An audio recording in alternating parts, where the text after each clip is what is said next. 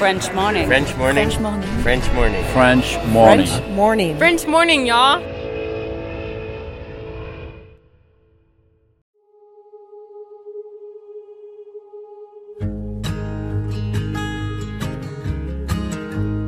Ah ben c'est le monde qui s'écroule quoi. C'est euh, tu vois euh, c'est tu tu t'attends à avoir euh, tu t'attends à avoir le plus bel événement de ta vie et en fait euh, bah, tout est volé quoi. La grossesse euh, tout tout enfin tu peux plus t'occuper de ta grossesse quoi. C'est enfin c'est les tu rentres dans un monde de radiation, de chimiothérapie, de d'hospitalisation et en étant infirmière, j'avais les informations mais je savais pas à quel niveau on allait tomber en fait. Et puis, bah, tu portes la vie et tu frôles la mort, quoi. C'était ça. Hein, et psychologiquement, c'est très dur euh, pour celui qui vit le cancer. Et puis, moi, j'étais l'accompagnante enceinte. C'était très difficile. Et en fait, la seule chose qui m'a rassurée, c'est on est allé voir le docteur euh, de la chimiothérapie.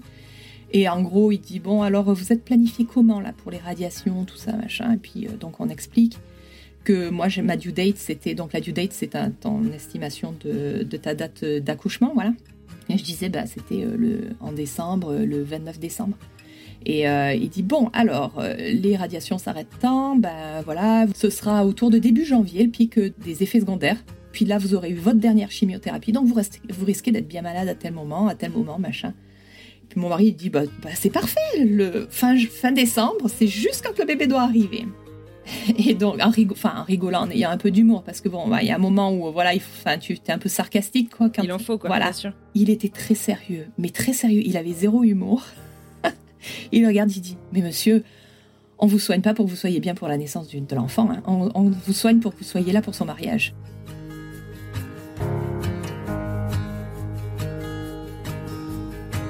Il, y a, il, faut regarder, il faut regarder ce qu'on est, qu'on est capable de faire, quoi. Mais capable, je, je dis pas euh, dans les capacités, je dis euh, au moment T, si tu rampes parce que tu n'en peux plus, si, si tu pleures, si c'est euh, si c'est pas vivable de mettre ton bébé au sein, bah enfin il faut pas continuer. Ou alors il faut se faire aider.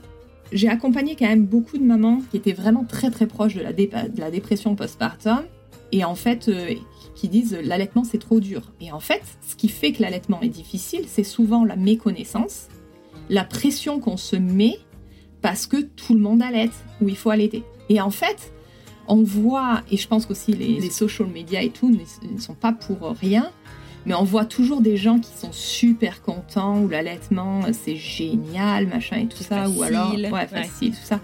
Et en fait, ben, pour un nombre de personnes, on corrige quelques petites choses et ça va. Mais il y a quand même énormément de choses qui se passent au niveau de la grossesse, au niveau de l'accouchement, qui font qu'il y a des barrières un peu, et puis euh, juste après l'accouchement, qui n'aident pas forcément en fait à, à établir un, un bon, euh, un bon allaitement. C'est vrai que je suis là pour soutenir et favoriser l'allaitement, mais je suis là pour soutenir et aider les familles dans leur choix et dans Quel ce qu'ils veulent au fond. Oui, et ce, et ce qu'ils veulent au fond, quoi.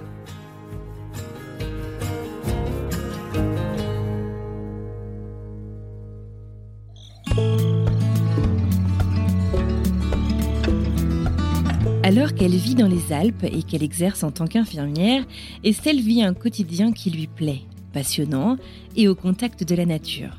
Son futur, c'est sûr, il sera là. Sauf que bien entendu, c'est pas le cas. Un jour, elle rencontre quelqu'un d'extraordinaire. Un Français qui vit en Californie et qui est de retour pour les fêtes de fin d'année en France. Et tout à coup, son futur change. Quelques mois plus tard, un 1er avril, ça ne s'invente pas, Estelle et l'heureuse élue se marient et la voilà qui commence une nouvelle vie aux États-Unis. Peu de temps après, les jeunes tourtereaux attendent leur premier enfant. La Californie leur plaît, bref, la vie est belle. Jusqu'au jour où son mari est diagnostiqué d'une grave maladie. Alors tout change.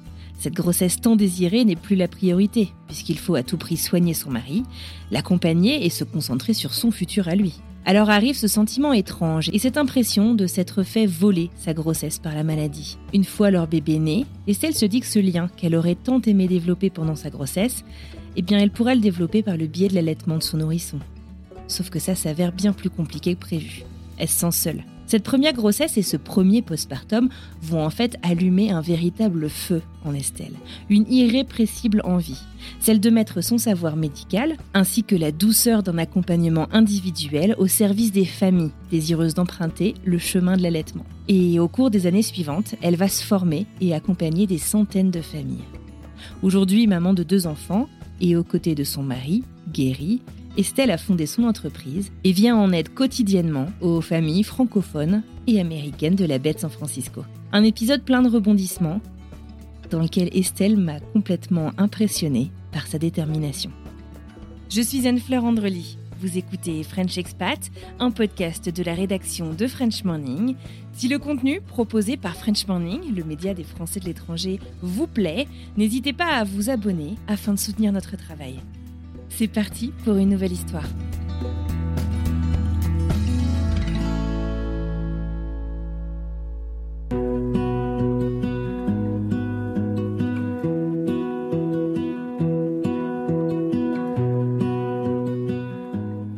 Ben, bonjour, je m'appelle Estelle, euh, je suis infirmière euh, depuis à peu près 20 ans. Et j'ai été diplômée en France au départ, et puis un jour, bah, je suis venue m'installer en Californie, et j'ai repassé mes diplômes en Californie. Euh, et puis, je, depuis, je travaille, euh, je travaille à San Francisco. Et voilà, j'ai aussi, euh, j'aime bien toujours, toujours me documenter, faire des des trainings euh, et donc euh, du coup euh, je suis je suis toujours à l'affût de nouvelles formations et j'ai il y a quelques années j'ai fait la formation d'IBCLC International Board Certified Lactation International Board Certified Lactation Consultants. Voilà, en fait, tout ça pour dire que j'aide les mamans et les familles, dans, je les accompagne dans leur allaitement ou, ou pas. voilà, et à nourrir leurs enfants. Donc voilà, je, suis avec ma famille, euh, je suis mariée et j'ai deux enfants et un chien. Voilà. Une grande famille, super. Tes enfants sont nés aux États-Unis? Oui, les deux sont nés aux États-Unis, donc 9 ans et demi et, 4, et 5 ans. Plus 4 ans et demi, 5 ans. ouais, ça, passe, ça passe à une vitesse, euh, c'est complètement dingue. Et euh, ouais, parce que je suis arrivée en fait ici, pour la première fois, j'ai posé le pied aux États-Unis en 2010 et j'ai déménagé pour de vrai en 2012 et notre fils est né en janvier 2014 et depuis les choses s'enchaînent, c'est complètement fou.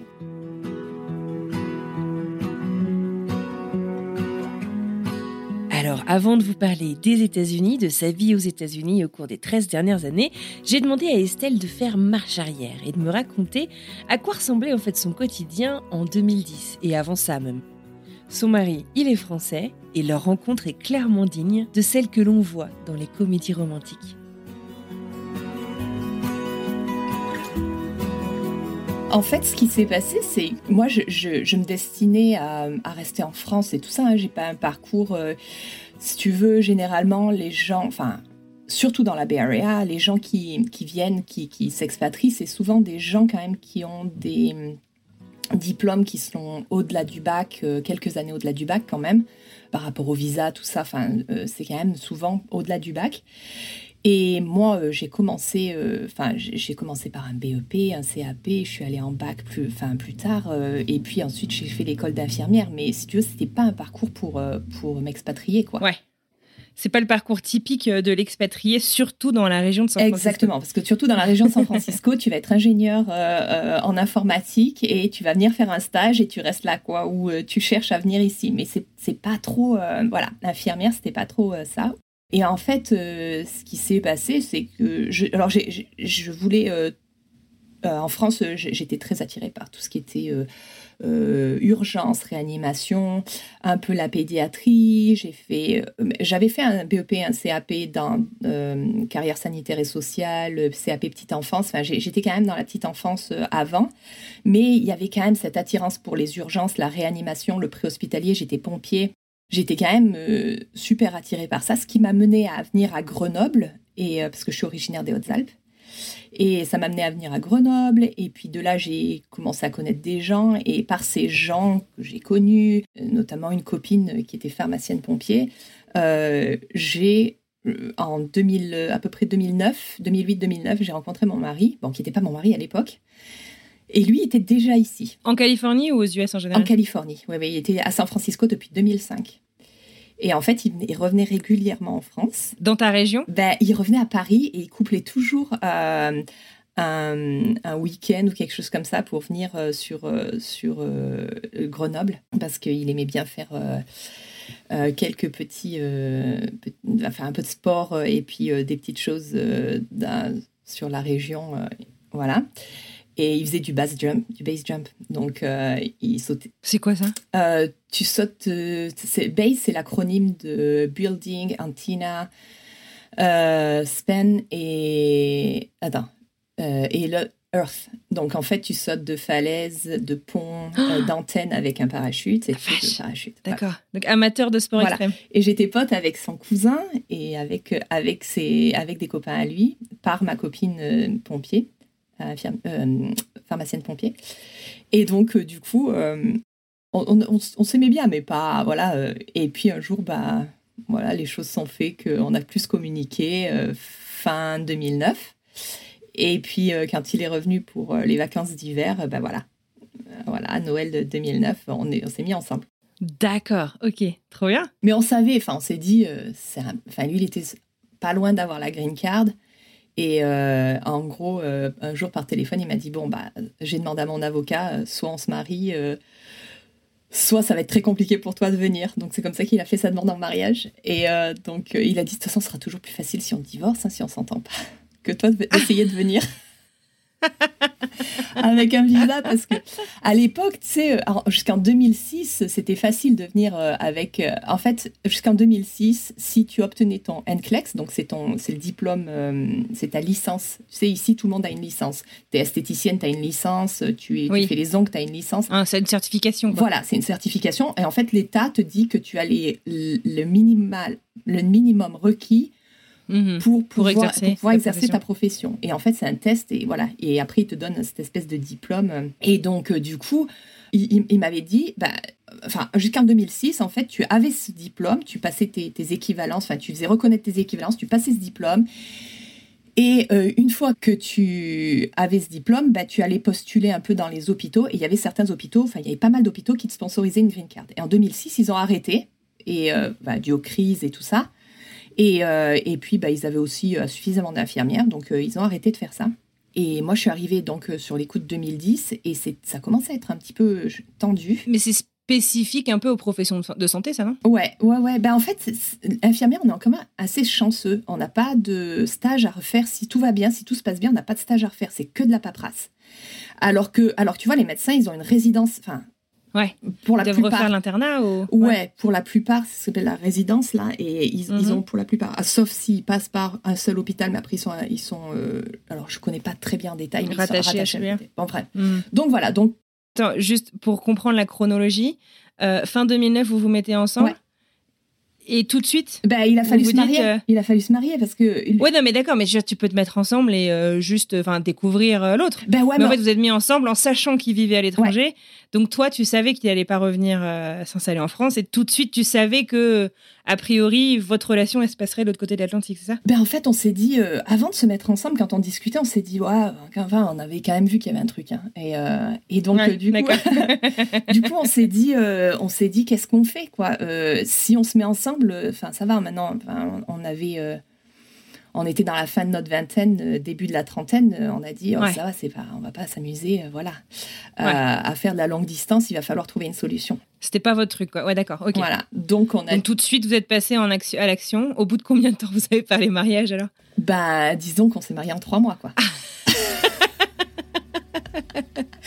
même pas peur. Mais non, on s'est mis ensemble le 25 décembre, on s'est marié le 1er avril. ah ouais, même pas une blague, j'adore.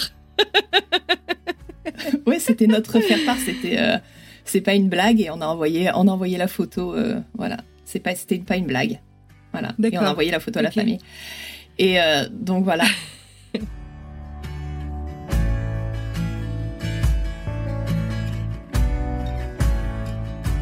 Et puis donc après, bah, ce qui devait prendre six mois a pris deux ans, voilà, pour avoir parce qu'en fait on a été obligé de faire ça parce que de se marier assez rapidement parce que lui il arrivait à la fin du process de green card et en gros il pouvait pas être sponsorisé. Euh, voilà.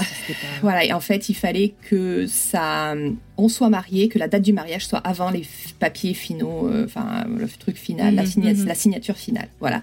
Avant de tout envoyer les papiers pour voilà. Et en fait, euh, après, bah, l'administration, je sais pas si l'administration a pas trop aimé ou je sais pas, ils ont pas fait d'efforts en gros et ils se sont mhm. trompés dans les noms. Enfin, l'application était fermée. Enfin, tout ça, tout le monde connaît. tout le monde connaît les joies de l'administration. Malheureusement. Voilà. Et ça a pris deux ans à la place de prendre six mois. D'accord. Donc euh, vous qui vouliez pas de relation à distance, vous avez quand même fait deux ans. Euh, ouais, je voyageais, euh, j'ai fait le secondary check quelques fois.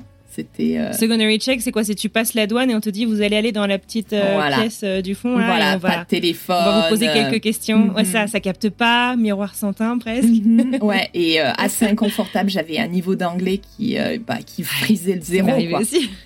Mon niveau d'anglais frisait le zéro. Hein. Je, savais les verbes irréguliers, je savais pas les utiliser. Euh, je me souviens, je me souvenais plus qu'il fallait utiliser will pour le futur. Je me souvenais plus comment on dit, enfin comment on parlait du futur.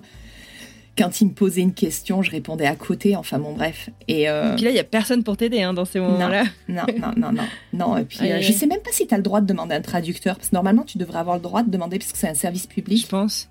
Mais du coup, ça prend encore plus de temps, quoi.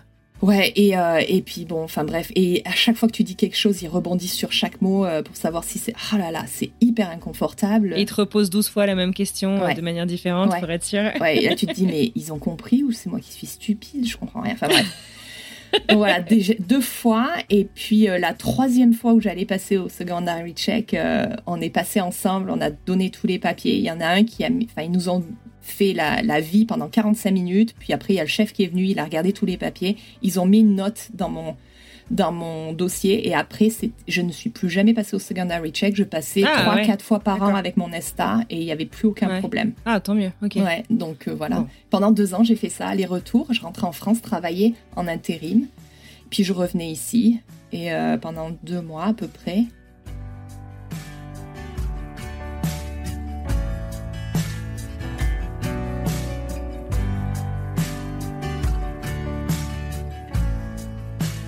Donc j'ai tout laissé, euh, j'ai tout laissé en 2010. Euh, j'ai décidé, enfin c'était la grosse décision de tout laisser en France et de partir et de venir euh, m'installer ici à San Francisco avec avec mon mari. Donc voilà l'appartement que j'avais acheté.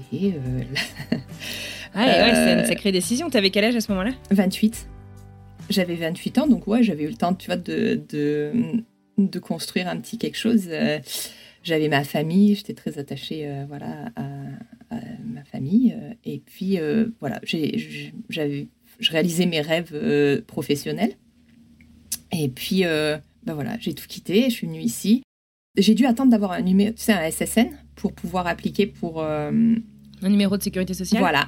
Pour, c'est, le, c'est une chose que tout le monde attend avec impatience pour pouvoir bosser et tout ça. Ouais, c'est particulier le système aux États-Unis. Pour ceux qui connaissent pas, on peut rien faire sans le numéro de sécurité sociale auquel est, est lié pas vraiment notre sécurité sociale, enfin pas en tout cas au sens français du terme, euh, mais c'est ce qui va te permettre de travailler, c'est lié aussi à tes comptes en banque, c'est lié à ton numéro de téléphone, euh, c'est un numéro où tu peux rien faire euh, seul en fait, sans en gros. Voilà, tu peux rien faire sans, et puis, et puis à la fois, il faut que ça reste confidentiel, et tu le reçois quand tu as un permis de travail. À un moment, si tu as un permis de travail, tu le reçois, même si après tu perds ton permis de travail, de toute façon, il est toujours le même après pour le reste de ta vie. Euh, et c'est confidentiel parce que avec ça, ta date de naissance euh, et, ben, et une adresse, et les gens peuvent ouvrir euh, des, des comptes en banque, des, des crédits de carte avec crédits, ça. Ouais. Donc voilà, enfin bon bref, et il me le fallait pour pouvoir, parce qu'en Californie, le board of, of, nursing, là, donc les personnes qui, qui étudient, c'est l'ordre infirmier en fait, qui étudie ton si tu as fait une euh, scolarité qui est égale à la scolarité qu'il demande pour atteindre le niveau minimum euh, d'exercice de la profession infirmière, en fait, ils regardent, ils, regardent si tu as fait, euh, suivant des critères, si tu as étudié ce qu'il fallait, et après, ils te donnent ou non l'autorisation d'aller passer le test. Et donc pour ça, il fallait le numéro de sécurité sociale. D'accord, donc tu pouvais même pas commencer finalement en amont euh, pendant tes deux ans où tu attendais. Euh, il a fallu que, que tu attendes. Ok. La vache, t'es quelqu'un de patient dans la vie ou? Ou c'est quelque chose que tu as appris ben, En fait, je me dis, de toute façon, autant, autant en profiter pour faire autre chose. Donc, comme je, de toute façon, je savais pas parler anglais, je me suis dit, allez, je vais apprendre à parler anglais en attendant, tu vois. Et puis, je vais réviser, je vais regarder un peu ce que c'est le test, parce que le test, c'est pas du tout ce que, ce, qu'on attend. Tu le test, c'est euh, à l'époque, c'était 75 questions minimum, ça pouvait aller jusqu'à 300, 275 ou un truc comme ça, ou je sais plus exactement. Et en fait, c'est un, c'est sur ordinateur et c'est des QCM. Donc généralement, tu as quatre réponses possibles et euh, c'est adaptative. Donc en fait, si tu réponds bien, il te donne des questions plus difficiles. Si tu réponds mal, il te, donne des, des, questions plus faciles. Tu as différents domaines. Et en fait, l'ordinateur attend d'avoir une vue euh, assez, euh, enfin, d'avoir euh, suffisamment de réponses, soit positives, soit négatives dans chaque domaine. Et, et après, bah, à la fin, à un moment, quand il a son nombre de, réponses dans chaque domaine, pouf, il s'arrête. Et tu sais pas. Et donc, c'est hyper inconfortable parce que tu n'as aucune idée si tu as passé ou pas, parce que tu, tu as, des impressions bizarres, quoi, en fait. Donc, c'est assez, c'est assez étrange.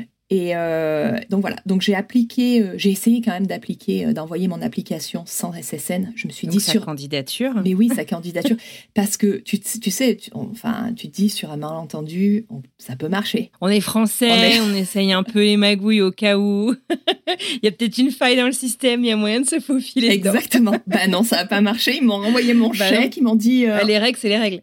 Et encore, tu as de la chance qu'il n'ait pas encaissé ton chèque, parce que oui. en serait capable. Oui. Et en fait, ils me l'ont renvoyé. Ils m'ont dit, bah, il va falloir nous envoyer votre SSN. Bon, ben, hmm. ok, tant pis. j'ai essayé. Donc, j'ai attendu 2012 d'avoir, euh, de recevoir ma green card et de recevoir mon numéro SSN. Voilà. D'accord. Et donc là, j'ai fait le, le process, enfin la, toute la, la procédure. Mhm. Et euh, j'ai été assez chanceuse. Ça a duré dix mois parce que euh, le bord de Californie n'est pas connu pour être euh, très réactif, enfin très et très rapide. Euh, je sais que parfois ça peut aller un peu plus vite, mais moi à l'époque c'était pas évident. J'ai une copine avec qui je l'ai fait en même temps, elle, a mis deux ans. D'accord, vache. Voilà, parce pour le même diplôme? Pour le même diplôme, oui, parce qu'elle, elle avait pas d'expérience. moi, j'avais de l'expérience en néonatologie, et puis j'avais fait des stages en maternité, et elle, je crois qu'il lui manquait quelques trucs. Elle a dû refaire un semestre dans une école, ça a été la hmm. galère de trouver. Et puis c'est cher en plus. Et ouais, c'est cher. Puis elle est allée le faire à Saint-Bernardino, quoi. Parce qu'il n'y avait pas d'école autour qui prenait pour un semestre. Donc, euh, D'accord. Saint-Bernardino qui est euh, au, niveau de Los Angeles euh, dans, les, exactement, terres, Exactement. Donc elle a passé un été mhm. là-bas. Donc voilà. Et puis donc j'ai passé mon examen, je l'ai eu. Et puis tout de suite après, bah, je suis tombée enceinte.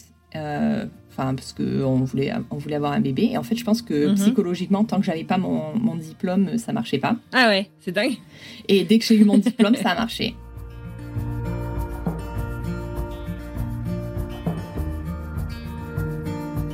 Voilà, euh, j'ai commencé ma grossesse ici, avec, euh, tu vois, je me suis dit, qu'est-ce qu'il faut faire? Bah, euh, grossesse, tout le monde a un gynéco, je prends un gynéco. Voilà. Et puis, jusqu'à 20, 20, et quelques semaines, 20, semaines à peu près. Et puis là, je commence à me faire un peu du souci pour l'accouchement, parce que j'ai un peu mal au dos, donc je dis à ma gynéco, Comment ça se passe ici, les accouchements? Parce que j'avais aucune idée enfin, de comment ça se passait ici.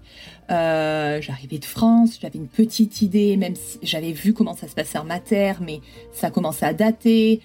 Euh, j'avais travaillé en réanéonate, euh, mais j'étais pas dans les salles d'accouchement. Donc, je me demandais un petit peu. Donc, je commence à lui parler, lui dire voilà, j'ai un peu mal au dos, est-ce qu'on peut pousser d'une façon différente que, sur le dos, les pieds dans les étriers? Puis elle me dit bah, si vous voulez, on programme une césarienne. Ah ouais, donc on te propose une césarienne euh, ah pas forcément nécessaire euh, médicalement, quoi.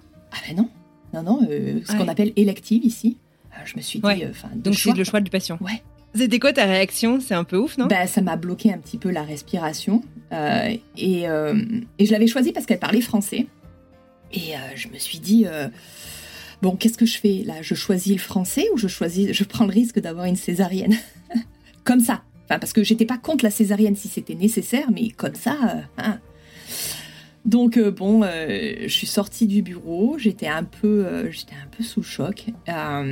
et, je, dis pas, hein, ça peut très bien convenir à certaines personnes. Hein. J'ai rencontré des gens qui étaient suivis par elle et qui étaient super contents d'avoir eu leur césarienne programmée parce qu'ils savaient et tout, et, nickel pour eux. Mais moi, mhm. c'était pas mon truc. Ça se fait beaucoup, j'ai l'impression quand même aux États-Unis. Moi, j'ai plein de copines pour qui la grossesse se passait relativement bien, mais on leur a dit si tu veux, je te fais une césarienne tel jour, ou alors on attend euh, deux semaines de plus et ça viendra tout seul. Ouais. C'est assez fréquent. Bah après, la, césarienne, c'est hyper prévisible, euh, c'est plus payé. Pour euh, les médecins, ouais. les, hôpitaux Bah oui, après... après oui, c'est une opération, quoi. Ouais, ça veut rien dire les chiffres que tu reçois de la de la de l'assurance, parce que de toute façon, quand quand euh, les hôpitaux billent les assurances, enfin qui font leur, euh, euh, facturation, ils facturent toujours beaucoup plus. Donc pour être remboursé le maximum. Donc de toute façon, ça n'a rien, enfin ça veut rien dire les, les, ce que tu reçois à la maison. Donc, mais globalement, enfin, je, de l'hôpital où je travaille, globalement, une césarienne, c'est aux alentours des 40 à 50 000 dollars, en gros. Euh, un accouchement euh, par voie basse, euh, ça sera peut-être dans les 7000 ou 10 000. ou 10 000 Voilà. Ouais, d'accord. 7 ou 10 000. Donc, c'est pas. C'est, voilà, c'est pas. c'est, c'est, pas négligeable en fait pour l'hôpital, si tu veux. Ils ont, ils ont pas de. Ici, on dit incentive, donc ils n'ont pas d'intérêt à, à pousser pour euh, voilà ils n'ont pas d'intérêt à pousser pour un accouchement naturel parce que bah, tu poses une péri bah ça dépend je veux dire euh, l'hôpital il y a quand même un peu d'éthique aussi tu dois quand même avoir le bien-être de ton patient en tête ouais ouais ouais ouais mais parce que je veux dire une césarienne a aussi beaucoup plus de risques puisque tu ouvres enfin j'imagine. Ouais mais en fait euh, ils, ils contrôlent vachement. Et, et, en fait tu vois ils posent une péridurale ils, euh, ils contrôlent l'heure à laquelle ils vont, euh, ils, vont, euh, ils vont faire la césarienne, tu vois. Si tu mets quelqu'un en travail pendant plus de 24 heures, il y a des risques d'hémorragie qui augmentent. Si tu leur donnes certains médicaments, il y a le risque d'hémorragie qui augmente, alors que là, bah, ils arrivent, ils coupent, ils ferment, et puis oui, il y a le risque d'infection et tout ça, mais ils sont hyper rodés. Donc, il y a, donc c'est ouf. Ouais, donc il y, a des hôpitaux, il y a des providers, comme tu dis, qui vont dire, bah, qui vont dire, ok, enfin, tu vois, le bien-être du patient. Mais il y a des établissements où euh, ils sont facilement, ils proposent la césarienne parce que c'est, mhm. il y, a, y, a, beaucoup de contrôle sur la césarienne. Je dis pas qu'ils le mhm. font tous, je dis pas qu'ils ont une mauvaise éthique.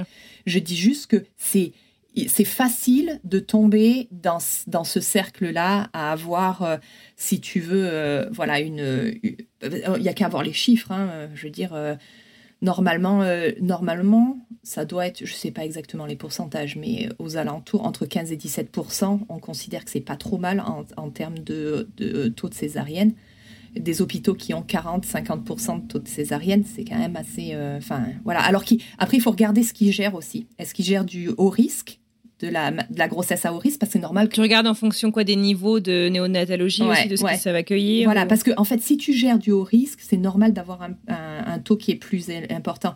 Mais quand tu gères que du risque très faible, euh, je veux dire, euh, c'est pas normal d'avoir 50% de, de césarienne. Enfin bon, voilà. Donc du coup, je, moi je me dis, oh là là, et donc je vais voir euh, la prof de yoga qui est super connue à San Francisco, qui fait tout le yoga prénatal, et je lui parle de mon histoire, que euh, je veux aller, euh, je veux pas une césarienne, que on m'a proposé une césarienne au rendez-vous euh, des 20 semaines, ou je sais plus combien, enfin bref. Et elle m'a dit, mais tu peux faire un late transfer, donc transférer ton dossier un peu plus tard dans la grossesse. Et tout ça, je savais pas, mais je me suis dit, mais, mais en fait, tout ça, je, ne suis pas au courant, j'ai l'impression que je dois suivre comme, enfin, comme un mouton et tout. Et elle me dit, tu peux aller voir des sages-femmes. Et je dis, il y a des sages-femmes ici Donc les midwives. Les midwives. Euh, voilà. Et euh, en fait, elle m'a donné un nom. Et en plus, ça tombait super bien, c'était juste à côté de chez moi. Et donc, je suis allée les voir. Et voilà, et j'ai fait mon transfert et j'étais euh, super contente d'être suivie. Là, pas du tout le même suivi. Le suivi à l'européenne, quoi, en gros. Et alors, c'est quoi le suivi à l'européenne Alors, raconte. Mais en fait, c'est un groupe où il y a des docteurs dans le cabinet. C'est un gros cabinet euh, qui, travaille sur qui travaille avec l'hôpital. Les docteurs travaillent à l'hôpital, les, sages-femmes travaillent à l'hôpital, et euh, où tu vas accoucher. Et tu vas euh, aux consultations externes, voilà, qui est donc l'équivalent des consultations externes, donc la clinique, ils appellent ça.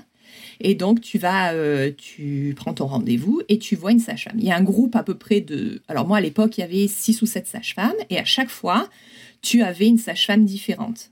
Euh, et donc, au, final, tu voyais toutes normalement, tu voyais toutes les sages-femmes qui potentiellement pouvaient accoucher. Ouais, d'accord. Ça te permet aussi de, de, savoir avec qui ça va se passer. Euh, voilà. Et puis, bah, occasionnellement, tu vois aussi le docteur qui euh, potentiellement va être là ce jour-là ou pas, mais enfin, tu vois un peu moins les docteurs quand même.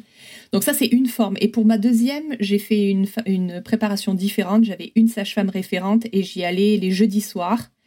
Et euh, c'était le centering. Donc en fait, tu es avec, euh, tu es en groupe, toujours le même groupe. Et au début, c'est une fois. Ah, le groupe de femmes enceintes Voilà. Tu es 5-6 et puis les jeudis soirs, tu y vas. Alors au début, c'est un jeudi soir par mois, puis après, ça, un jeudi soir toutes les deux semaines, et puis ça se rapproche. Et puis après, à toute fin, quand c'est toutes les semaines, tu repasses en un pour un. Donc tu vois la D'accord. Mais c'est sympa parce qu'en même temps, ça te fait aussi un groupe de mamans avec des enfants du même âge que tu rencontres. J'imagine que tu lis des liens euh, au fur et à mesure de ta grossesse. Voilà, ouais, c'est ça. Et puis tu, tu, tu, vois ceux qui accouchent, euh, voilà, et comment ils accouchent et tout ça. Et nous, il y avait une maman qui avait des jumeaux. Euh, enfin voilà, c'est donc c'est chouette, quoi. C'est très chouette. Donc voilà. Et donc ça, pour mon premier, j'ai fait un parce que je suis arrivée un peu tard, donc j'ai pas pu faire ça. J'ai fait un, un pour un. Et voilà.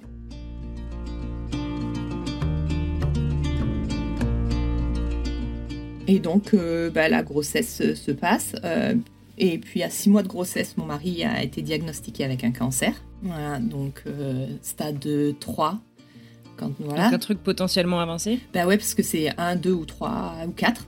Et euh, donc 4, c'est quand, même, euh, c'est quand même très étendu. Donc j'imagine un peu un, de sacrées secousses au niveau de la famille. Enfin, c'est, c'est... Ah bah c'est le monde qui s'écroule, quoi. C'est, tu vois, c'est tu t'attends à avoir tu t'attends à avoir le plus bel événement de ta vie et en fait bah, Mm, tout est volé quoi. La grossesse euh, tout tout enfin tu peux plus t'occuper de ta grossesse quoi. C'est enfin c'est les tu rentres dans un monde de radiation de chimiothérapie de de euh, d'hospitalisation de tubes de enfin voilà. Et en étant infirmière je j'avais enfin je, je savais dans dans enfin c'est bizarre parce que j'avais les informations tu vois, je, savais ce que ça voulait dire, mais je savais pas à quel niveau on allait tomber en fait. Et, euh, et puis, euh, et puis bah, tu, frôles, enfin, tu portes la vie et tu frôles la mort, quoi. C'était ça, hein, c'est parce que c'était une ambivalence hallucinante. ouais. Et psychologiquement, c'est très dur euh, pour celui qui vit le cancer. Et puis moi, j'étais l'accompagnante enceinte.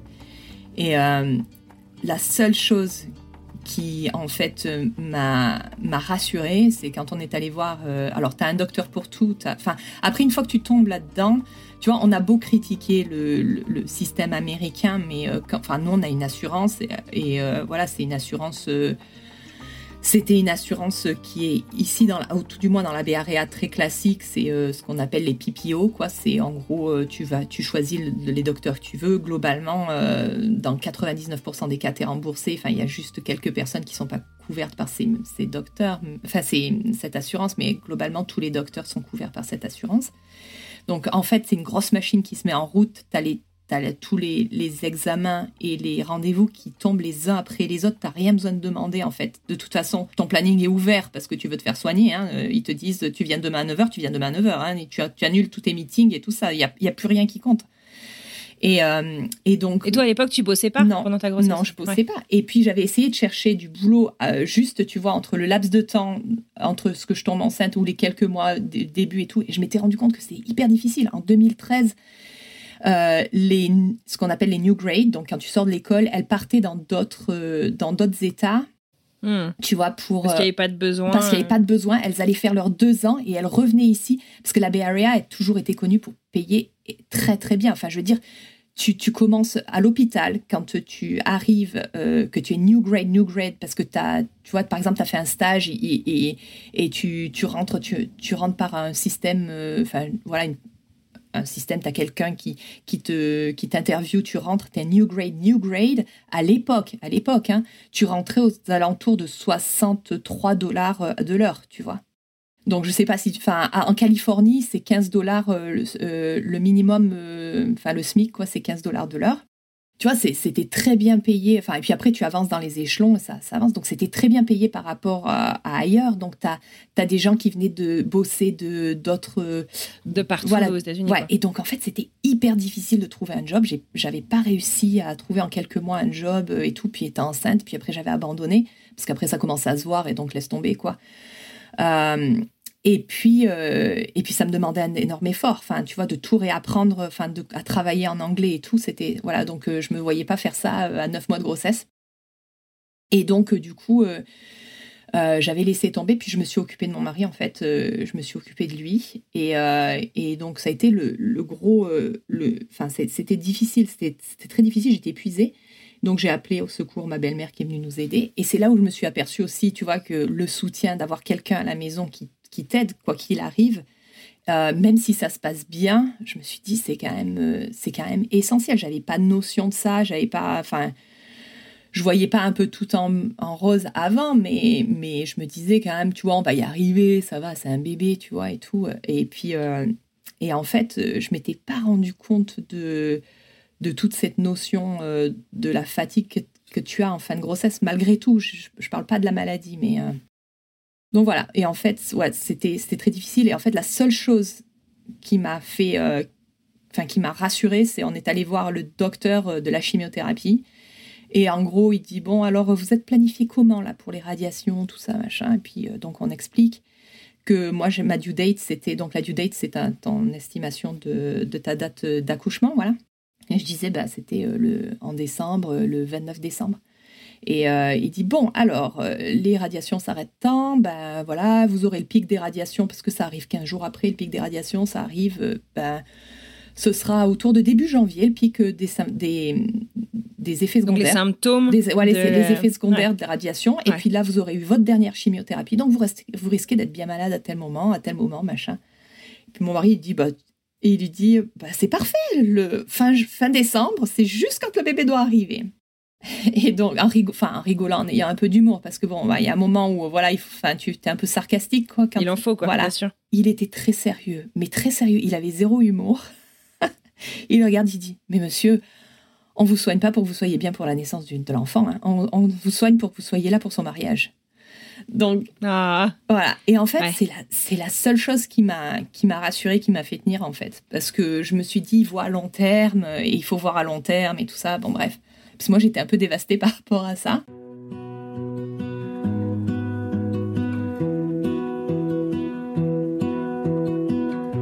J'ai eu vraiment une, des sages-femmes qui se sont battues pour moi lors de, lors de l'accouchement, en fait, euh, pour essayer. Elles ont tout fait, euh, elles ont tout fait pour que, pour que ça se passe bien. Et en fait, ça se passait pas bien. Il y a, eu une intolérance euh, du travail. J'arrivais, j'arrivais pas à avoir des contractions et en même temps, le bébé ne tolérait pas les contractions. Dès que j'avais des contractions, ils étaient obligés d'arrêter les contractions parce que le bébé, il ne tolérait pas.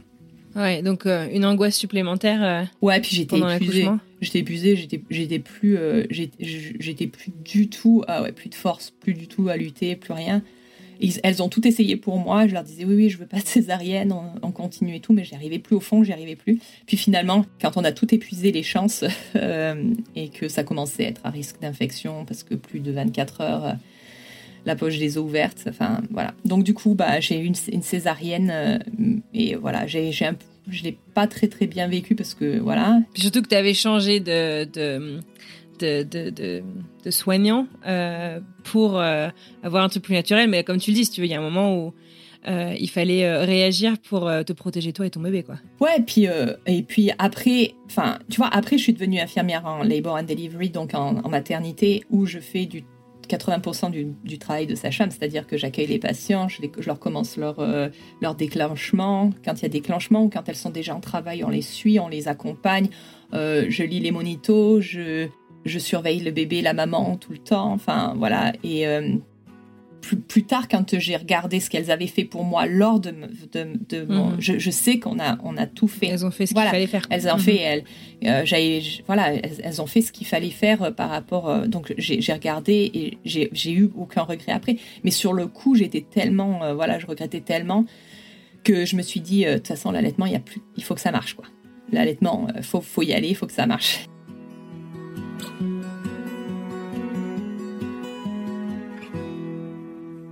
En fait, ce que m'explique Estelle, c'est que sa grossesse, sa première grossesse, a été particulièrement compliquée par la maladie de son mari. Son mari qui va beaucoup mieux et qui est guéri aujourd'hui d'ailleurs. L'angoisse, l'épuisement, la solitude. Alors quand cette césarienne arrive, ok, c'est pour sa santé, pour la santé de son bébé, elle l'accueille Et l'essentiel finalement, c'est que son bébé est né en bonne santé. Mais à ce moment-là, Estelle essaye de se raccrocher à quelque chose qui lui appartient, quelque chose qui est vraiment à elle. Parce que finalement, elle a eu l'impression que sa grossesse lui a quelque peu échappé. Alors Estelle se met en tête qu'elle allait être à ce bébé. Vous allez l'entendre parler de formule. La formule, en fait, euh, c'est le lait en poudre. C'est un anglicisme qui vient de formula, pour dire donc lait en poudre en anglais. Et puis, quelque part, vaguement dans mon idée, tu vois, j'étais open, tu vois, toute ma vingtaine, j'étais open à donner de la formule et tout. Je me disais, il n'y a pas de problème à ça et tout ça.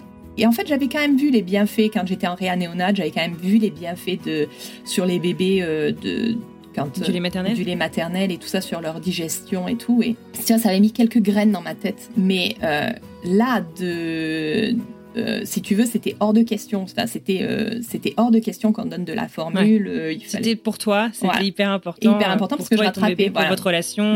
Hmm. Et en fait, ça s'est pas passé super bien. C'était hyper douloureux au début. C'était une catastrophe. j'avais trop mal. J'avais les tétons qui étaient craqués et tout. Hmm. Et euh, j'ai pas eu un énorme support euh, à l'hôpital, un petit peu, mais. Ouais, ce que j'ai demandé, c'était été accompagné. Ouais, pas énorme à l'hôpital. C'était pas. Et alors, j'avais quand même une notion, hein, j'avais quand même euh, d'infirmière, et puis de la réanéonate, et puis de ce que j'avais un petit peu enfin, lu, cherché. Je savais qu'il y avait certains principes qu'il fallait conserver pour pouvoir produire du lait quand même et tout ça. J'avais un peu limité euh, à l'hôpital euh, parce qu'il y avait des infirmières qui poussaient énormément pour la formule. J'avais un peu limité, j'avais, je m'étais un peu, euh, un, peu interposée, ouais, un peu imposée. Mmh. Et puis je crois qu'elles avaient bien compris parce que tu vois normalement en fait ici, partout tu fais le premier lever du patient après la césarienne avec une infirmière. Tu vois c'est l'infirmière qui vient te lever et tout. moi, quand j'avais encore la perf qui coulait, donc je crois, je crois que ça faisait deux heures que j'étais rentrée dans la chambre, j'ai essayé de me lever toute seule, j'ai traversé, j'ai fait un malaise, enfin bon, bref je, me suis recouchée dans le lit, je les ai appelés, je leur ai dit, je crois que je vais avoir la tête qui tourne si je, si je me lève toute seule, alors que je venais de me lever toute seule. Le truc qu'il faut pas faire. Donc, je crois qu'elles avaient cerné qu'il fallait pas trop me dire euh, ce que, voilà, ce que, ce qu'il fallait faire. Et que, tu étais déterminée. Ouais, j'étais déterminée. et puis bon, je suis sortie et, je suis allée à un endroit où, qui m'avait été recommandé et euh, il y a eu des conseillères, enfin des IBCLC, des, des consultantes en lactation euh, IBCLC qui m'ont aidée. Voilà, dans les semaines qui ont suivi l'accouchement et ben ça a changé complètement le cours de le cours de, de, mon allaitement. Et j'ai allaité euh, enfin bon après voilà c'était pas simple mais elles, m'ont donné des conseils. Je suis allée à leur classe euh, tout ça. Tu t'es sentie accompagnée je me suis sentie accompagnée et j'ai eu allaité pendant à peu près 17 mois mon fils. Ouais. Voilà. Comme quoi. Ouais. Et en fait je me suis dit mais c'est chouette le boulot qu'elles font en fait parce que elles aident énormément. Enfin, ça peut changer le cours. Ça, moi, pour moi, ça a changé. Tu vois, je me suis réapproprié, euh, enfin, ce que j'avais pas pu avoir pendant la, naissance et tout ça. Et euh, je me suis dit, euh, c'est chouette quand même ce qu'elles font. Donc je m'étais renseignée parce que c'était encore dans, ma tête, je voulais trouver du boulot. Je regardais toujours un petit peu les, six premiers mois postpartum. Je, je m'occupais de mon bébé, je m'occupais de mon mari, mais de temps en temps, je regardais un peu les offres d'emploi. Et je trouvais que c'était assez difficile, voilà. Au bout de six mois, j'ai trouvé mon premier job, mais c'était pas du tout dans, ce domaine, c'était dans un autre domaine. Et je me disais, euh, je vais pas faire long feu, quoi. Il me faut mon année d'expérience et puis après, je m'en vais, quoi. Et euh, j'avais gardé ça en tête en me disant, euh, comment on fait pour devenir IBCLC J'avais regardé les trois options, comment il fallait faire et tout ça. Donc, je cherchais à faire mes 1000 heures de pratique. Donc, j'avais ça en tête. Donc, c'était en 2015 déjà, 2014-2015. Entre-temps, j'ai fait, euh, j'ai fait un programme euh, offert par, euh, par le City College et puis une organisation ici à San Francisco de remise à niveau pour des infirmières donc euh, j'avais j'avais enfin des infirmiers étrangers ou des infirmières qui étaient en break pour euh, pour s'occuper de leurs enfants et tout et comme le marché était difficile en fait, et eh ben eux ils faisaient une espèce de remise à niveau avec 400 heures, euh, plus de 400 heures pour te redonner des chances de trouver voilà, un job. de trouver un job. Donc j'avais fait ça et grâce à ça, j'ai trouvé un job en ce qu'on appelle med-surg, donc médecine chirurgie.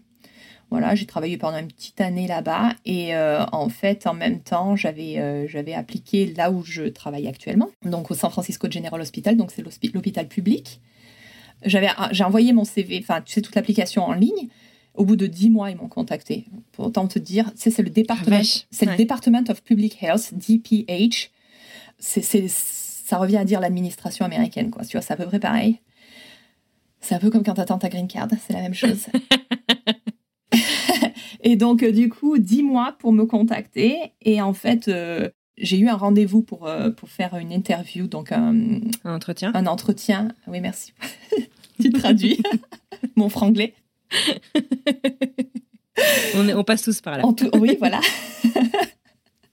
et euh, donc, du coup, euh, j'ai eu un entretien et en fait, euh, en promenant mon chien, j'ai reconnu quelqu'un qui était, qui était IBC, enfin, IPCLC dans mon quartier. Parce que, bon, forcément, j'avais fait mes recherches, je me disais avec qui, euh, avec qui je pourrais faire mes 1000 heures. Donc, j'avais regardé s'il y avait une IBCLC dans mon quartier, j'avais vu son, sa tête sur Yelp. Et puis, en fait. euh, Stalker voilà. Du coup, tu l'as reconnu dans la rue, tu t'es Mais non, pas parce que elle. en fait, j'habite, en haut d'une colline. Tu sais, à San Francisco, il y a les collines. J'habite en haut d'une colline et en haut de cette colline, il y a un parc. Et sur ce, dans ce parc, c'est un, c'est un, un parc très connu pour euh, mettre ton chien off leash, quoi, sans laisse. Et donc, euh, du coup, on habite à une minute de ce parc. Donc, j'y vais tout le temps avec mon chien. Et je l'avais croisé une fois, deux fois, trois fois. Pétard, la troisième fois, la troisième fois, je me suis dit, je vais quand même aller lui, la- lui demander si c'est elle. Donc, je suis allée la- lui demander. Euh, voilà, j'ai parlais avec elle. Et en fait, il s'avère qu'elle était aussi infirmière, qu'elle avait travaillé là-bas Ah, énorme. et qu'elle avait fait des, euh, elle avait fait des entretiens d'embauche là-bas avec, parce que en fait, tu as la manager et puis ils te prennent des infirmières pour poser des questions, machin.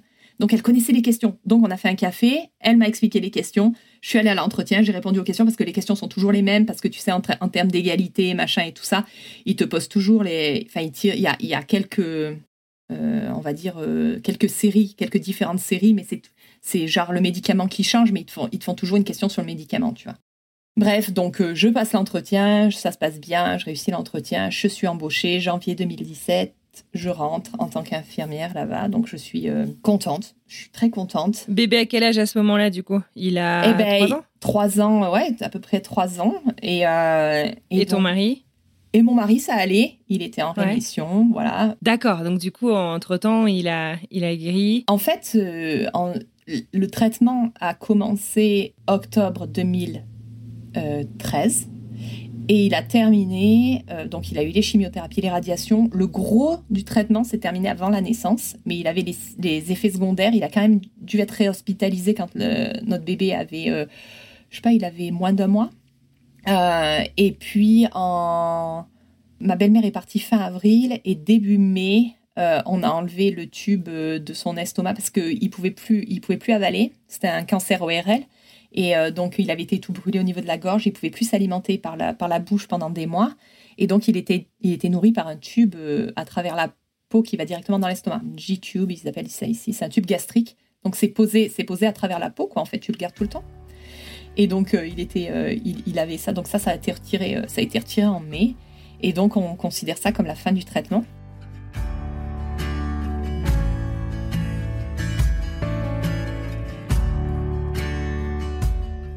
Donc le mari d'Estelle est guéri. Et ça, c'est quand même une sacrément bonne nouvelle. En parallèle, elle trouve donc du boulot. Elle travaille en urgence chirurgicale. Puis elle trouve cet emploi dont elle vient de nous parler. Et là, c'est la révélation. Elle travaille en maternité et dans un premier temps, elle s'occupe du postpartum des mamans. Le postpartum étant donc cette phase après l'accouchement.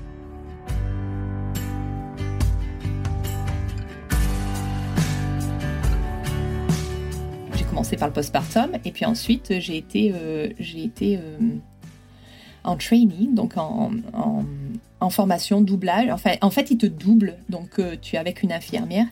Et comme, si tu veux, ici, le- les études d'infirmière, c'est hyper universitaire. Donc, elles sont hyper douées, elles savent tous les bouquins, elles les ont dans la tête, enfin tout ça. Mais après, elles ont pas trop de technique, très peu de technique, parce que les stages, c'est ce qu'ils appellent des clinicals, et donc ils vont avec leurs profs sur euh, une fois par semaine dans le service. Donc, par exemple, ils ont clinical euh, dans le module euh, obstétrique gynécologie, et donc ils vont, par ils vont faire un 7 heures dans un, dans un service d'obstétrique gynécologie et ils sont avec leur prof. Et donc c'est leur prof qui regarde le tableau, c'est leur prof, qui- ou avec, avec leur prof ils vont voir les, les patients, ils vont voir l'infirmière référente et ils disent bah voilà euh, aujourd'hui tu as une aide c'est l'étudiant euh, et puis euh, elle va faire son assessment. Donc l'assessment c'est l'évaluation de la tête aux pieds pour toi et elle elle mettra dans elle, elle va remplir tout le dossier dans l'ordinateur pour toi. Tu auras juste à vérifier et moi je suis prof et voilà. Et donc ils font ça pour voilà ils font ça pour apprendre. Donc c'est très lent c'est voilà. Mais c'est pas des stages comme nous on les connaît tu vois en France donc, du coup, elles, ils posent très peu de perfs, ils posent très peu de sondes urinaires, ils, posent, ils font très peu de pansements, ils vont faire peut-être, enfin, s'ils ont de la chance, ils posent, ils posent deux KT pendant leur, euh, deux, de ah, pendant, leur, pendant leur, euh, leur clinicals, quoi, tu vois. En fait, il faut tout apprendre. Une fois que tu sors, il faut tout apprendre. Et en fait, euh, le boulot de, en salle de travail et d'accouchement et de césarienne, tu apprends à faire du boulot de sage-femme. Parce qu'ici, les sages-femmes, elles sont reconnues comme euh, médicales. Donc, euh, c'est vraiment. Quoi, c'est pas le cas en France? Euh, Si, elles sont, elles je crois qu'elles sont reconnues en tant que médicales. Elles peuvent prescrire, par exemple, mais elles sont quand même. elles, par exemple, elles vont préparer leur perf. Elles, elles vont préparer leur perf. C'est elles qui vont gérer leur leur pitocine. Elles vont gérer tout le travail de à partir du moment où la où la la femme arrive dans la maternité, elle gère jusqu'à l'accouchement et après l'accouchement, le postpartum.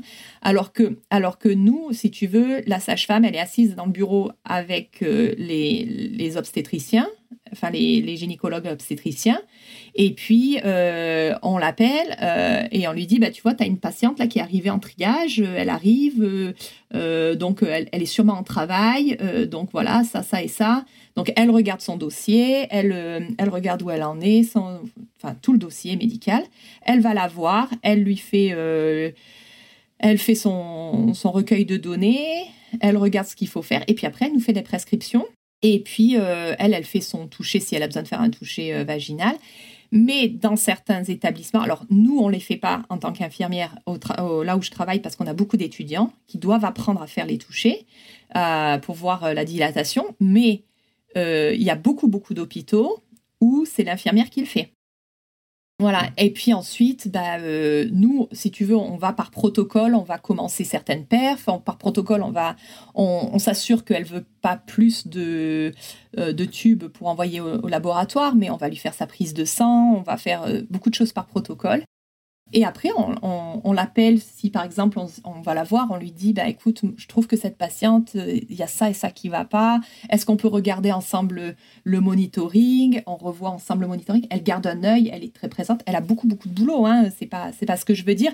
Elle, elle reste pas que assise, hein. elle a énormément de travail, mais elle a, elle a un niveau de responsabilité qui est juste euh, parallèle, qui est très parallèle aux obstétriciens en fait. Et elle travaille, elle travaille en collaboration avec les obstétriciens quand elle n'est pas trop, quand elle est pas trop sûre. Ou, par exemple, elle va, elle va demander euh, à l'obstétricien d'être à côté. Mais en fait, euh, ouais, ouais, ils travaillent énormément ensemble. Donc voilà, la, sage-femme, euh, la sage-femme est très très médicale et nous on est très technique en fait. Bon après ça n'empêche pas. Très hein, complémentaire. Voilà, très complémentaire. Après ça n'empêche pas, elle vient avec nous. Parfois elle nous dit bon peut-être que la position pourrait être différente, enfin tout ça. Donc voilà, et donc j'ai commencé à faire ça, j'ai commencé à travailler en postpartum et notre, notre maternité est hum, baby friendly, donc amie des bébés. Donc je ne sais pas si, voilà, c'est une designation, donc euh, une... C'est un label ou... Ouais, c'est un label. C'est un label qui est, euh, qui est attribué, donc il faut passer des étapes. Les, les hôpitaux sont quand même très... Euh, enfin, ils sont moteurs hein, pour obtenir ce, label. Quand tu travailles là-bas, il y a, y a, certains steps à respecter, enfin, des, des dans, pour l'allaitement, pour promouvoir la allaitement. Après, on respecte euh, les choix des mamans hein, si elles si elles veulent pas. Mais en fait, en gros, c'est beaucoup beaucoup d'informations sur euh, euh, l'allaitement, voilà comment, enfin pour pour que essayer que ça se passe bien et voilà. Et en fait, je, je me suis quand même beaucoup, beaucoup, beaucoup encore plus intéressée à, l'allaitement. Je trouvais ça, euh, enfin, je trouvais qu'il y avait quand même beaucoup de choses euh, qui avaient du sens une fois que tu les comprenais. Et je me suis mise à étudier et j'ai passé mon, mon, diplôme qui est assez difficile. Pareil, c'est 175 questions euh, avec des questions à choix multiples. Suivant ton parcours professionnel, tu peux choisir trois différents tracks pour, pour obtenir, pour aller à ce diplôme pour aller passer cet examen. Moi, c'était le, ce qu'on appelle le pathway, le pathway numéro 1. Et euh, donc, moi, en fait, en gros, j'ai toutes les qualifications grâce à mon, à, mon diplôme. d'infirmière. Ouais, à mon diplôme d'infirmière. Ensuite, j'ai fait une formation spécifique à l'allaitement euh, de plus de 100 heures. Et puis, euh, après, je suis allée passer le diplôme. Je l'ai eu, enfin, l'ex- l'examen, j'ai eu le diplôme. Et en début 2022, j'ai décidé de, de passer à la demande à l'hôpital. Donc avant, j'étais à temps plein. J'ai décidé de passer à la demande. Et à côté Pour te de- libérer des heures, du coup. euh. Voilà, pour être plus flexible, pour me libérer des heures. Et j'ai ouvert mon cabinet en parallèle. Du coup, c'est cool que tu aies pu passer euh, à temps partiel per diem, donc euh, en fonction des besoins auprès de l'hôpital pour te libérer du temps. Et alors, ton cabinet, euh, parce qu'en fait, tu aurais pu aussi, j'imagine, exercer en tant que IBCLC à l'hôpital, ramener tes compétences en postpartum avec, avec les, les, femmes, auprès des femmes qui accouchent. Mais finalement, tu as décidé avec ton cabinet de pouvoir aller chez les gens. C'était quelque chose de très important pour toi? Bah, en fait, ouais, j'aurais pu, mais bon, après, il y avait. Déjà, c'est assez, euh, c'est assez euh, limité. euh, Enfin, en termes euh, de, de- d'emploi du temps et tout ça, ça c'était pas assez flexible pour moi. Euh, et puis, je le fais un petit peu aussi parce que, bien, enfin, tu vois, malgré tout, euh, quand il y a des gens qui ont des problèmes, euh, ils viennent me chercher. Tu vois, ils savent que, ils savent Ouais, que que je, formée. voilà, que je suis formée et que je fais ça. Et donc, ils viennent me chercher, ils me disent, ah, tiens, ça, c'est un patient pour toi. Ils me le mettent plutôt à moi que, voilà, quand je suis en postpartum. Et voilà, donc je, voilà, c'est c'est quelque chose qu'ils savent. Euh, de temps en temps, je l'utilise là-bas. Euh, et puis, mais moi, ce qui me tenait à cœur, c'était en fait euh, d'aider, en fait, d'avoir le support à la maison. Parce qu'en fait, c'est ce qui manque. Quand tu es à l'hôpital, tu vois, tu as toujours une infirmière à qui tu peux demander. Même si moi, je ne le savais pas quand j'y suis allée, même si moi, je savais pas que je pouvais demander, tu vois, d'avoir une IBCLC qui vienne me voir, quand moi, ça m'est arrivé. Mais là, en fait, euh, je, moi, mon, mon truc, c'est d'aller voir les gens à domicile, leur faire le prénatal, euh, une, tu vois, une, une session prénatale pour justement leur expliquer comment essayer de mettre toutes les chances de ton côté, quoi qu'il arrive, que tu aies une voix basse, que tu aies une césarienne, quoi qu'il arrive, essayer de voir comment ils peuvent prendre leurs décisions pour pouvoir essayer de mettre toutes les chances de leur côté.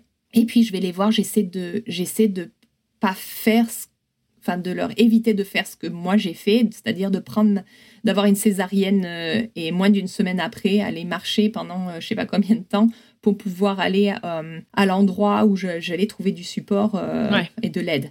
Ouais, en gros, tu leur amènes le soutien à la maison, là où tu en as le plus besoin au début aussi. Voilà. Ouais. Et puis, euh, et puis en fait, euh, bah, on, on tombe toujours sur euh, la première semaine, les pleurs de la maman, la- la- au bout de la première semaine où il commence à avoir, il commence à se passer le, La chute d'hormones. la chute d'hormones, le retard de sommeil, quand le stress, il y a énormément, énormément, énormément de stress. euh, Et puis, tu as une pression aussi, euh, un peu sociétale de plus en plus de il faut allaiter. Euh, J'imagine que, que toi, tu leur dis pas qu'il faut allaiter.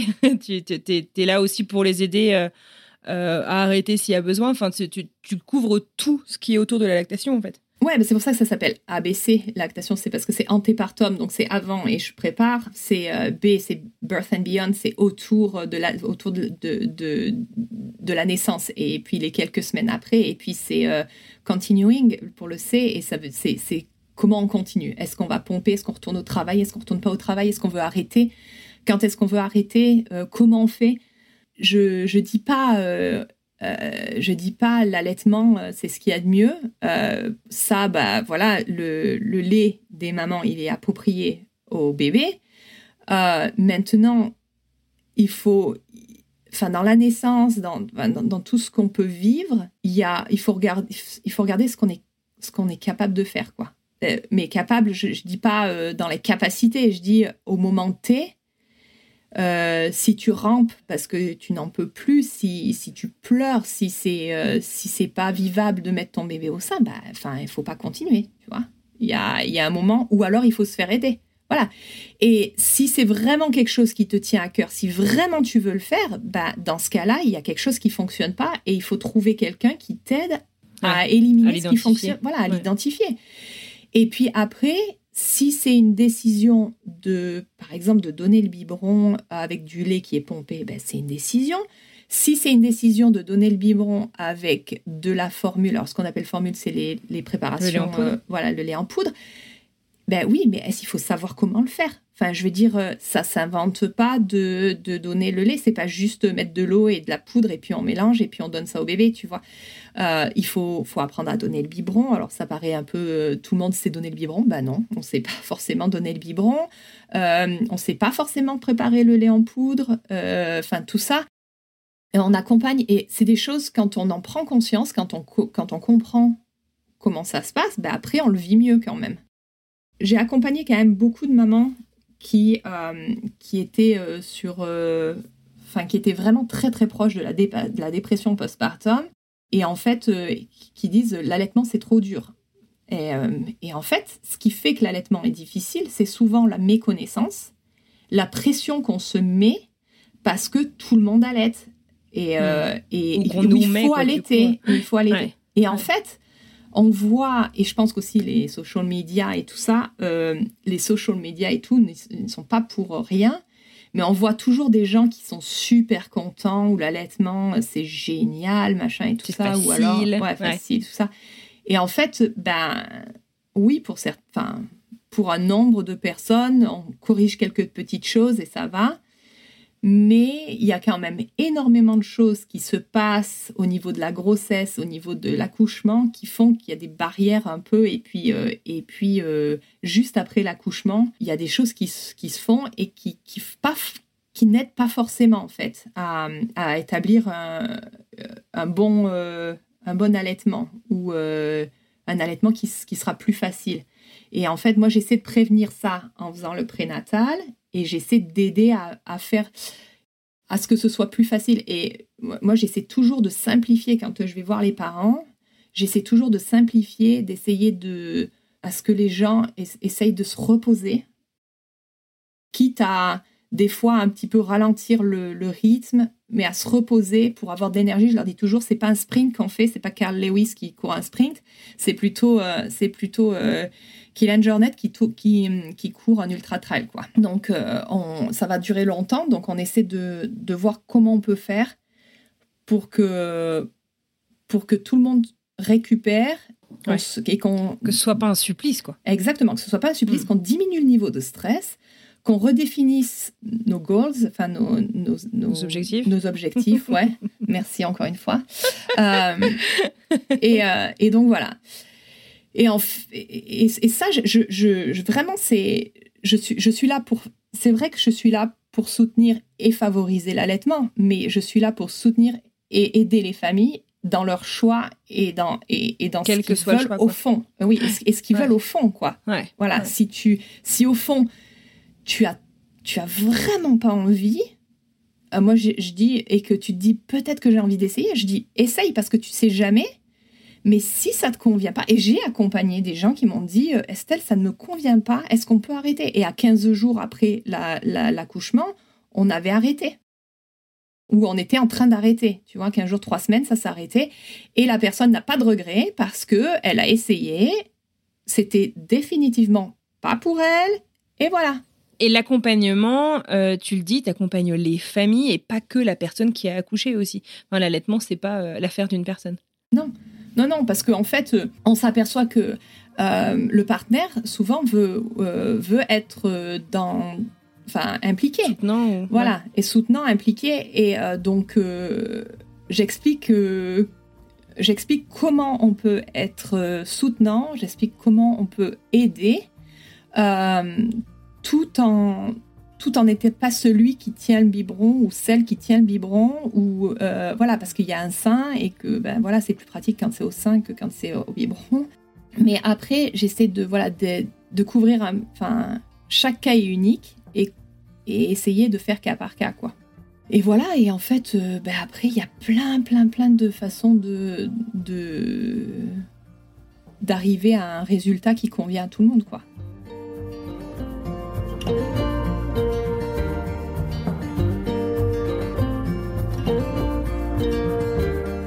Et alors, euh, au final, tu as euh, intégré complètement euh, le, monde de la petite enfance et de la maternité dans ton écosystème autour de San Francisco. Et tu me disais que tu avais rencontré une autre Française avec qui vous vous êtes mis à écrire un livre. Est-ce que tu veux nous en parler? Ouais, c'est pas un livre, c'est un site web. Ah, pardon, j'avais noté un livre. Ok. non, c'est un site web. En fait, bah, avec les, le prénatal et tout ça, je me suis dit quand même, quand on est expat, on arrive, on a nos points de repère en tant qu'expat et, euh, et la maternité, c'est quand même un truc. Euh, enfin, c'est quand même un changement radical dans la composition de la famille.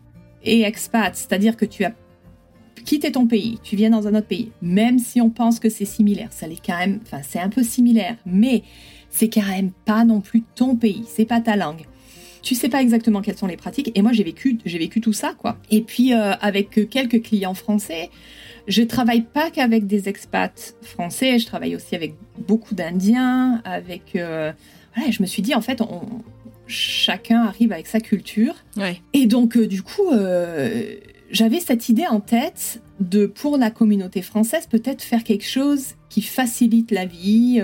Voilà, parce que euh, je, connais, euh, je connaissais un peu de noms euh, d'autres d'autres personnes qui travaillaient autour de la périnatalité. Mm-hmm. Et puis un jour, j'ai un rendez-vous prénatal, enfin un, coup de téléphone avant un rendez-vous prénatal parce que je, fais un coup, tu sais, je fais un petit 20 minutes phone call. De découverte. De découverte un petit peu pour savoir qui je suis, on discute et tout ça. Puis je fais ça avec Alice qui attendait un bébé. On commence à parler et pareil, ben voilà, exactement dans le dans, dans ça en fait. Euh, elle avait des notions, mais euh, avec euh, de la famille en France. Je lui dis est-ce que je peux te poser quelques questions par, parce que j'ai un projet et donc je commence à lui poser des questions. Puis on commence à parler du projet. Et j'avais un projet de, faire un peu une liste de professionnels de la santé qui parlent français et qui peuvent te soutenir dans ta langue en fait. Et puis on commence à parler et en fait, euh, bah, le projet est né euh, parce que elle, euh, elle a des compétences que je n'ai pas en termes, voilà, le site web, les. vous êtes très complémentaires. Hyper complémentaires. Et elle, elle avait aussi dans cette idée, mais elle, elle, elle avait pas trop les professionnels et elle se disait quand même il y a quelque chose à faire bah, pour soutenir en fait parce que moi je, je me sens un peu perdue là-dedans donc voilà, donc on a créé euh, un site web qui s'appelle The French Baby Guide in San Francisco. C'est marrant parce que du coup, si c'est euh, The French Baby, mais que vous, euh, vous soyez parti en anglais pour en parler. Oui, parce que parce qu'en fait, enfin, je sais pas, on s'est dit le, bébé français, voilà, enfin ou le guide du bébé français, c'était un peu donc The French Baby Guide. Et donc voilà, in San Francisco. Et donc c'est parce qu'au début c'était parti, ben, on va faire la liste et puis on, mettra quelques informations. Et puis, euh, du coup, on a fait la liste de professionnels. Donc, on a des doulas, on a euh, hypnobirthing, on a euh, hypnose, euh, on a pédiatre, on a des obstétriciens, des sages-femmes, enfin, une sage-femme qui parle français. Enfin, tout le monde doit parler français. et puis, aussi, enfin, moi, j'aime beaucoup quand les gens connaissent bien le système français et bien le système américain. Voilà. J'évite les coachs, enfin, sauf, euh, enfin, coach, euh, ça, ça, dépend, mais euh, je, des, coachs dans le domaine de la santé, voilà, c'est. Après, il y a les gens, par exemple, qui sont dans le domaine du fitness, ont des diplômes en STAPS, enfin, tu vois, des choses quand même solides avec des formations au niveau de la femme. voilà. Et puis, on favorise les gens qui sont dans la Bay Area parce qu'on favorise que les gens puissent contacter et voir en personne. Mais si, par exemple, il y a des spécialités, par exemple, il y a la spécialité de l'aptonomie, qui est absolument pas euh, ici développée. Et euh, les Français parfois cherchent ça. Et donc, il y en a une qui est Austin, donc on, a son nom parce que c'est la seule. donc euh, voilà, on a son nom au cas où les gens veuillent la contacter et voir ce qui est possible de faire. Donc voilà. Et ensuite, on a commencé à mettre des informations ben, euh, sur le passeport, on a commencé à mettre des informations sur les podcasts, on a commencé à mettre des informations sur les livres. Et puis, on a d'autres idées, en fait, on a pas mal d'idées. Et puis, on a commencé à faire euh, des, rencontres. Donc, il y a des rencontres en personne et puis il y a des, enfin, qui peuvent être suivies aussi par, par Zoom, enfin Google Meet Zoom. Et donc, on fait des. On, voilà. Donc, les mamans peuvent se rencontrer. Et je sais que bah, là, on a pris un petit break pour l'été. Pour mais après, euh, ça recommence en septembre, par exemple. Mhm. Et euh, les, les, premières mamans qui ont eu leur bébé avant l'été, euh, elles, elles, je sais qu'elles sont en contact, par exemple. D'accord, génial. Voilà, c'est rigolo. Enfin, il y en avait qui se connaissaient d'avant, mais bon, quand même, elles, ont, elles, se, elles se sont rapprochées, apparemment. donc voilà, donc c'est chouette. Et on parle, par exemple, des soins des bébés. On parle. Euh, alors, j'ai une copine qui travaille euh, dans un autre hôpital qui s'appelle UCSF, donc euh, l'hôpital universitaire à San Francisco, de Californie à San Francisco. Et elle, elle est pareille, elle est infirmière, elle a fait du labor and delivery, donc salle de travail et d'accouchement. Elle est plus en postpartum maintenant. Euh, elle est aussi BCLC. Et donc, par exemple, elle, vient nous faire euh, les cours euh, des soins au nouveau-né. Qu'est-ce qui va se passer immédiatement quand le bébé sort? Qu'est-ce qu'on va lui faire? Voilà, qu'est-ce qui va se passer? Ou alors aussi, qu'est-ce qui va se passer pour la maman? Donc, on fait on a fait des visites, des rencontres avec qu'est-ce qui va se passer pour la maman à la maternité, après l'accouchement. Voilà, expliquer, voilà, parce que c'est quand même assez différent de la France. Euh, donc, on explique une fois que tu as accouché, si tu as une césarienne, qu'est-ce qui va se passer, quand est-ce qu'on va te lever, euh, qu'est-ce qu'on va te donner comme médicament, qu'est-ce que tu as droit, comment ça va se passer. Parce que si on reste deux jours si c'est enfin, si c'est un accouchement voix basse, enfin deux nuits si c'est un accouchement voix basse, trois nuits si c'est un accouchement par césarienne, et hop, tu rentres à la maison qu'est-ce qui va se passer pour ton bébé, quand est-ce que vont être les rendez-vous pour le pédiatre, comment choisir son pédiatre, enfin toutes ces choses-là. Et donc euh, voilà, on essaie d'apporter ça et c'est totalement gratuit, euh, voilà, et bénévole. Bah, génial, bah, bravo. Je, je, me suis mise sur le site, du coup je suis en train de regarder un petit peu. Je mettrai le lien euh, euh, et je vois que ma collègue Hélène euh, de French Morning a fait un article Exactement, Ouais. Je mettrai le lien euh, de cet article et de votre site dans la description de cet épisode ainsi que sur l'article du podcast sur frenchmorning.com. Ouais, elle était venue, elle était super sympa, elle était venue à notre premier événement. Mais ah, oui, bah, oui c'était super sympa qu'elle se soit déplacée pour notre premier événement. Et ça avait été, enfin, c'était super d'avoir du soutien de French Morning. Ouais. Trop bien, super. Eh ben écoute, euh, merci beaucoup. C'était super intéressant euh, cette plongée euh, dans ton histoire et puis dans le monde de, de, de, la maternité, de, de, la lactation, ton métier. J'allais dire, c'est pas exactement une reconversion, mais en tout cas, tu as eu un peu une sorte de calling quand tu as découvert ce métier d'IBCLC. Bravo pour tout ce que tu fais. Merci. Est-ce que tu as un dernier petit mot à partager avant qu'on se dise au revoir? Juste que tout le monde a le droit d'avoir un soutien. C'est pas parce qu'on va accoucher euh, dans un endroit différent euh, que Enfin, je pense qu'il faut vraiment se renseigner. On a le droit à un soutien. On a le droit, par exemple, il y a des choses auxquelles on a droit qu'on on n'y pense pas, mais par exemple, si on n'est pas sûr que l'on va s'en sortir au niveau de la langue, parce que je sais qu'ici, dans la Bay Area, généralement, voilà, généralement, les gens parlent très bien anglais quand ils arrivent, euh, mais je sais, je connais aussi des gens qui ont, qui un niveau d'anglais qui est plus bas. Et, être enceinte et avoir l'impression, il faut pas, il faut pas se dire qu'ici, on peut, enfin, on, va nous, le docteur va nous dire ce qu'il faut faire. Il faut aussi être acteur. Si on se sent pas d'être acteur, ben on prend une doula dans ces moments-là qui parle anglais, qui, qui, qui va te soutenir euh, pendant le moment, parce que si on a, si on a besoin de soutien. Et sinon, ben, euh, on a par exemple, on a le droit d'avoir un interpréteur, d'avoir un, interprète, un interpréteur, n'importe quoi, un interpréteur, un interprète. Euh, on peut demander. En fait, il y a des services où ils appellent avec leur téléphone, où ils amènent une espèce de boîte où ils appellent un, interprète et ils traduisent. Et, euh, et si on n'est pas sûr des mots aussi, vraiment, il faut se faire aider. Il faut, faut pas hésiter. Voilà, il faut mm. pas hésiter. Il faut se renseigner. Il faut avoir du soutien parce qu'on n'a pas son, on n'a pas son système de soutien euh, forcément habituel et avoir son système de soutien, préparer son accouchement, mais aussi préparer son postpartum, parce que je vois trop de gens qui préparent leur accouchement très très bien, mais après le postpartum est un peu, euh, est un peu euh, oublié, et en fait, du coup, euh, c'est ce qui va durer pendant longtemps. et donc, autant essayer de le préparer au moins un petit peu. et puis, oui, avoir, avoir se créer un petit peu des ressources, savoir qui on va appeler si on a besoin. Et je trouve que c'est ultra, ultra important de, de bien. Euh, d'avoir une bonne idée de si ça va pas, bah, ou si c'est difficile, plus difficile que ce qu'on espérait, avoir un système, un système autour de soi, savoir qu'on peut dire non quand euh, un docteur euh, vient te voir et puis te dire bah, ce serait bien de faire ça. bah, de dire non, est-ce que vous pouvez me dire les pros et les cons Est-ce que j'ai le temps de prendre une décision? Le pro et le contre Ouais, le pour. les pros et les cons. Les pros et les cons. Ah, j'adore. Aïe, aïe, aïe, aïe, aïe, Bernard Pivot a du souci à se faire. Je rigole. Ah ben avec moi, oui, il a du souci à se faire, oui, parce que je vais te dire que je n'étais pas la championne de la dictée et je, suis, je ne le suis toujours pas. Ça ne s'arrange pas avec les années. c'est pas facile, hein. c'est pas facile. Ah, surtout quand on travaille en anglais après. Ouais, et puis j'ai mes enfants qui sont en espagnol, alors euh, je vais te dire. Ah oui, d'accord. Tu aimes les défis. Ouais. oui, oui. Ah bah oui. Et c'est pas fini. Hein. Je pense que je pense que j'ai pas terminé en fait. tu vois, j'ai passé, enfin j'ai passé mon diplôme en français, je l'ai repassé en, en anglais. Euh, j'ai passé mon IBCLC en anglais. Euh, et puis bah on verra ce qui va venir, mais euh, je pense pas, je pense pas avoir terminé. Bravo, on aura plaisir à suivre tout ça en tout cas. Merci beaucoup d'avoir passé ce petit moment avec nous. Je te souhaite euh, bah, tout le meilleur pour la suite et puis bah, à bientôt. Bah, merci à toi, c'était très gentil ton invitation et puis c'était un très beau moment. Merci beaucoup.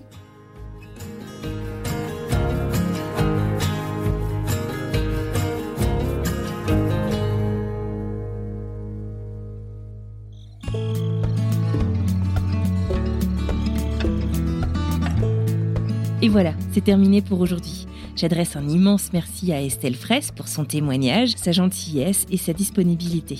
Je vous adresse un immense merci à vous aussi de nous avoir écoutés jusqu'au bout. Ça compte énormément. Si cet épisode vous a plu, prenez s'il vous plaît encore quelques secondes et rendez-vous sur vos applis de podcast. Assurez-vous d'être abonné à French Expat. Donnez 5 étoiles au podcast si vous le pouvez et laissez-nous un petit mot. On les lit tous avec beaucoup d'attention. Bon, et la semaine prochaine, on fait quoi? Il se pourrait bien qu'on parle de hockey et qu'on prenne la direction du temple absolu du hockey sur glace, Montréal. Je vous propose d'écouter un extrait.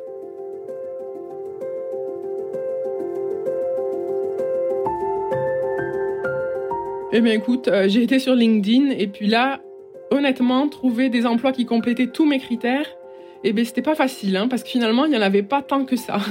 Alors je me suis dit, écoute Pauline, au lieu de postuler à 3000 postes sympas, mais qui offrent que 60% de mes critères, je vais postuler moins souvent, mais je vais postuler à ceux qui complètent, euh, mettons, 90% de mes critères. En attendant de retrouver le récit de Pauline la semaine prochaine, je vous souhaite une merveilleuse fin de journée, une très belle fin de semaine, et je vous dis donc à mardi pour cette nouvelle histoire. À bientôt!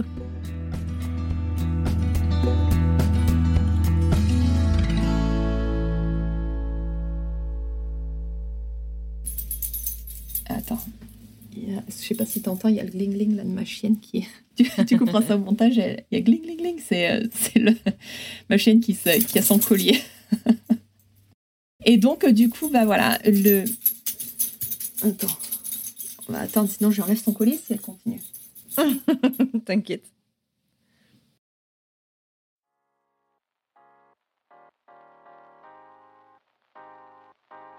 Vous venez d'écouter un podcast réalisé par moi-même, Anne-Fleur Andrely, mixé et habillé par Alice Krief et produit par French Morning.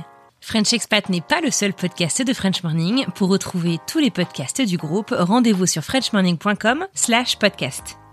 À bientôt!